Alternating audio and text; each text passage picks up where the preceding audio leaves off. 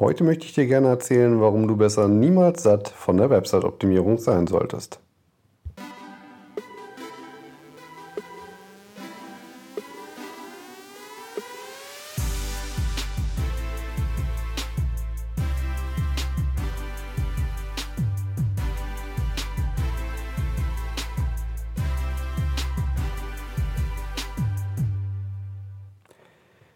Ich fange heute mal mit einer kleinen Geschichte an. Weil es, ich glaube, dass du dann einfach besser folgen kannst, was ich meine mit satt und ähm, warum wir ja, eine Website-Optimierung niemals als Projekt ansehen sollten und warum es auch dir helfen kann, wenn du das als Prozess ansiehst. Ich war vor zwei Wochen ähm, im Urlaub auf Wangerooge und dort ist es so, wer da schon mal war, äh, der wird es kennen, äh, es ist eine autofreie Stadt das heißt, alle müssen sich mit dem Fahrrad oder eben zu Fuß bewegen und es gibt auf der ganzen Insel mehr oder weniger eigentlich nur ein, eine kleine Stadt. Ja, Dorf ist jetzt, wäre jetzt etwas unterdimensioniert, aber eben zwischen Dorf und Kleinstadt. Und dort gibt es in Summe vielleicht so vier, fünf Restaurants, wenn überhaupt. Und jedes Mal, wenn ich dort bin, frage ich mich, wie können die dort so satt sein von dem, was sie haben?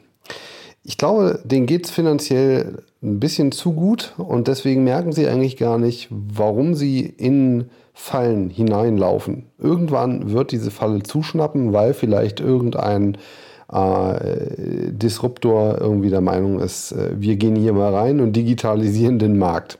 Ähm, wie das in dem Fall vonstatten gehen wird, das kann ich mir zwar vorstellen, aber das würde jetzt hier den Rahmen sprengen, das wäre auch nicht das Thema, aber worauf möchte ich eigentlich hinaus? Wenn dort Menschen sitzen, wie ich, die eben online affin sind, ich sollte das von Berufswegen her sein, ähm, dann liegt es natürlich nahe, dass wenn man gerade wie in unserem Fall mit einem äh, kleinen Mädchen da ist, dass man natürlich auch mal unterwegs schaut, hm, haben die heute geöffnet, äh, was haben die eigentlich da zu essen, gibt es da auch was für Kinder, etc. pp. Und äh, das, was, was mir dort jedes Mal sauer aufstößt, ist folgendes. Ich suche dort nach, also da, dort braucht man nicht den Namen wissen vom Griechen, äh, wenn man einfach Grieche Wangerauge, sieht man schon in Google Suggest, das suchen viele genauso. Und wenn man dann aber auf das, wenn man das eingibt, dann findet man nicht einen Google äh, My Business Eintrag, so ohne weiteres, ähm, sondern man findet erstmal was von Yelp. Und wenn man dann darauf geht, dann wird man sehen, die Öffnungszeiten stimmen nicht, die Telefonnummer ist noch die alte, die Speisekarte ist nicht vorhanden das disqualifiziert schon mal den Griechen auf einer Oge.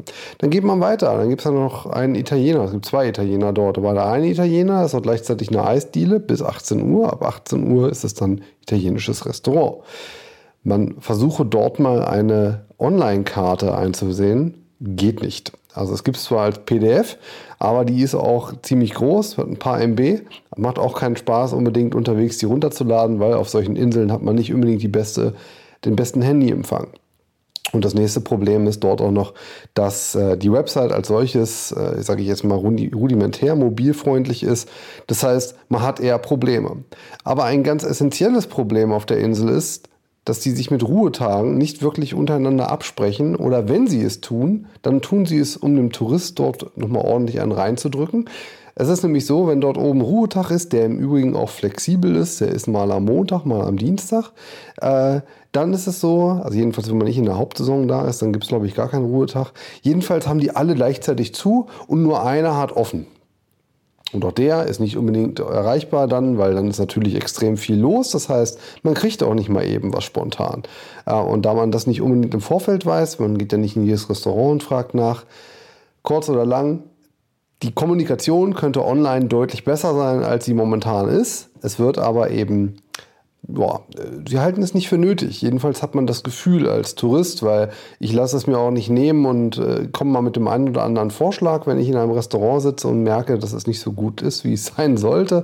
Ähm, und das macht gar nicht mal so sehr viel Aufwand, weil Google My Business gibt eigentlich alle Möglichkeiten, die man braucht, um äh, zumindest mal den Menschen, die aktiv nach einem bestimmten Restaurant dort suchen, äh, die Informationen auch gleich anzubieten. Worauf ich aber hinaus möchte, ist, ich habe dort von dem Personal in der Regel meistens eine Antwort bekommen, die mir schon im, also beim Aussprechen wusste ich schon, das, was ich gesagt habe, wird niemals den Geschäftsführer oder Geschäftsführerin oder die Geschäftsführungsebene erreichen, weil die gar keinen Bock haben, das zu kommunizieren. Die nehmen das nicht ernst, äh, die haben ja eh genug zu tun und die haben in seltensten Fällen Angst um ihren Job. Und ich glaube, dass das ein ganz essentieller Punkt ist für dich auch in deinem Betrieb, dass wenn du Personal hast, dass wenn du andere Dienstleister beauftragst, dass die hungrig bleiben, dass die Bock haben, am Ball zu bleiben, dass die wirklich Gas geben wollen und mit dir gemeinsam wachsen möchten. Ich glaube, dass das ganz essentiell ist, wenn du wirklich etwas erreichen möchtest, weil gerade bei der Optimierung, wir haben das ab und zu schon gehabt, da haben wir eine Website-Optimierung gemacht für einen Kunden. Ähm, und der hat dann quasi, nachdem gewisse Teilbereiche abgeschlossen waren, war da auch nichts mehr dran zu rütteln. Also wir haben dann natürlich genau das, was ich eben immer mache, auch gesagt, pass mal auf, wir haben jetzt auch nur Hypothesen mit nach bestem Wissen und nach besten, äh, äh, ja, wie wir es empfehlen würden, haben wir das jetzt umgesetzt, aber auch das müssten wir eigentlich testen. Ja, und dafür für allein gar kein Budget mehr da. Ja, das kann man jetzt mir auch andichten, dass ich gesagt habe, oder nicht, vielleicht nicht ein, äh, ähm, eindrücklich genug, dass wir eben das als Prozess eben auch ansehen.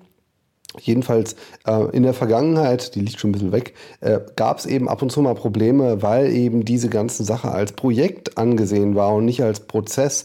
Und man dann zufrieden war mit dem, was man hat, weil man ja gerade erst die Snippets optimiert hat. Mm, und das exemplarisch jetzt mal gesehen. Und das ist halt so ein, so ein Thema, wo ich glaube, da braucht man im Unternehmen einfach ein Mindset, dass man eben Optimierung als Kultur ansieht und dass man eben von Anfang an auch weiß, wir prototypen im Grunde eigentlich nur und stellen Hypothesen auf, wie es besser sein kann. Und ziehen diese Hypothesen dann, ersetzen sie um und sind aber auch gleichzeitig bereit, diese wieder zurückzunehmen und wieder etwas anders zu machen, um zu gucken, ob das dann noch besser funktioniert. Und das können wir aber nicht, wenn wir diese Optimierungsmaßnahmen als Projekt ansehen. Natürlich kann man da sagen, okay, wir nehmen uns diese Woche mal als Ziel vor, die Snippets alle gerade zu ziehen. Äh, und dann ist das so gesehen auch ein Projekt. Aber ich glaube, du weißt, worauf ich hinaus möchte. Das ist vom Status her einfach so. Wenn ich halt mich festlege, ich ändere jetzt einmal die Snippets und so sollen sie jetzt sein, weil das haben wir quasi durch die Geschäftsführung äh, abwinken lassen und da können wir jetzt nicht schon wieder mit was Neuem kommen. Das führt zu dem Problem, dass wir einfach nicht agil genug sind, um mit dem Markt ähm, standhalten zu können, weil es gibt mindestens einen Wettbewerber, der eben agil genug ist, der sich selbst diese Freiräume gibt und von Anfang an für sich in der Planung und auch in der Umsetzung das als Prozess ansieht und dass dieser Prozess ein nie endendes Etwas ist. Und das kann man eben nur, wenn man hungrig ist, wenn man immer wieder Lust hat und wirklich Gas geben möchte, an der Website zu arbeiten und da einfach immer etwas besser zu machen. Ich mache das zum Beispiel mit allen Landingpages so. Die werden regelmäßig, werden die kontrolliert, ob es Sachen gibt, die wir nachziehen müssen. Warum ist das wichtig?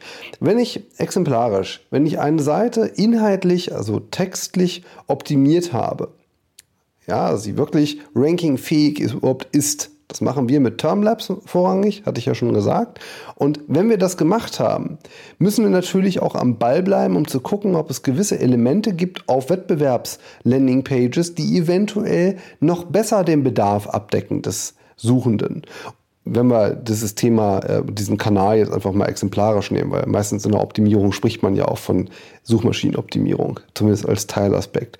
Und das ist, finde ich, ein ganz essentieller Teil, dass wenn ich weiß, okay, ich habe jetzt erstmal einen guten Stand erreicht, dann darf ich aber auch nicht nachlassen. Ich muss mir von Anfang an eben auch ganz klar, am besten schon, wenn ich das, wenn ich die Optimierung abgeschlossen habe, gleich wieder die nächste Aufgabe zwei Monate später in meine To-Do-Ist oder was auch immer du für ein Projektmanagement-Tool hast, reinschreiben, wann du wieder diese Seite reviewst, wenn du wieder kontrollierst. Qualitätsmanagement, Qualitätssicherung ist da eigentlich das Thema.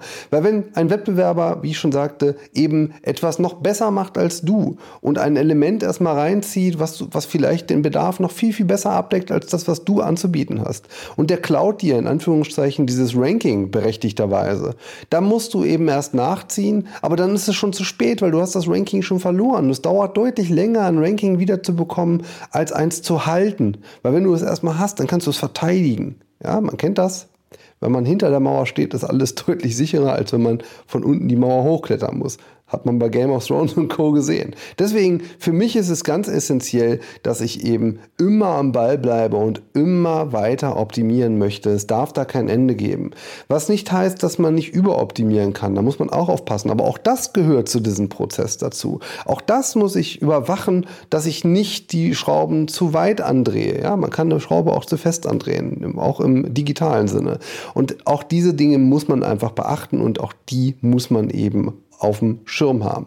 Finde ich ganz, ganz wichtig, weil ich sehe so viele Websites, ähm, wo einfach ein Text genommen wird, der wird da reingesetzt und dann wird halt gesagt, wir gehen da später mal ran. Und dann passiert es aber nie. Aber es passiert eben deswegen nie, weil es nicht als Prozess angesehen wird, weil nicht ein Termin in der Projektplanung drinsteht, wann man dieses Dokument wieder vornimmt und eben weiter verbessert. Und das ist der Tipp, den ich dir heute einfach geben möchte. Mach aus deinen Landingpages, mach aus deiner Website einen Prozess und sieh es nicht als Projekt an, das einmal online ist. Das ist kein Flyer, den du einmal druckst und online äh, und in die Briefkästen schmeißt, sondern es ist ein, ein, ein, ein immer stärker und besser werdendes etwas, mit dem du dein Unternehmen weiter voranbringen kannst. Und ich möchte das in Form meiner Podcasts auch morgen tun und würde mich freuen, wenn du auch morgen wieder dabei bist bei einem weiteren Impuls zur Website-Optimierung. Schönen Abend noch.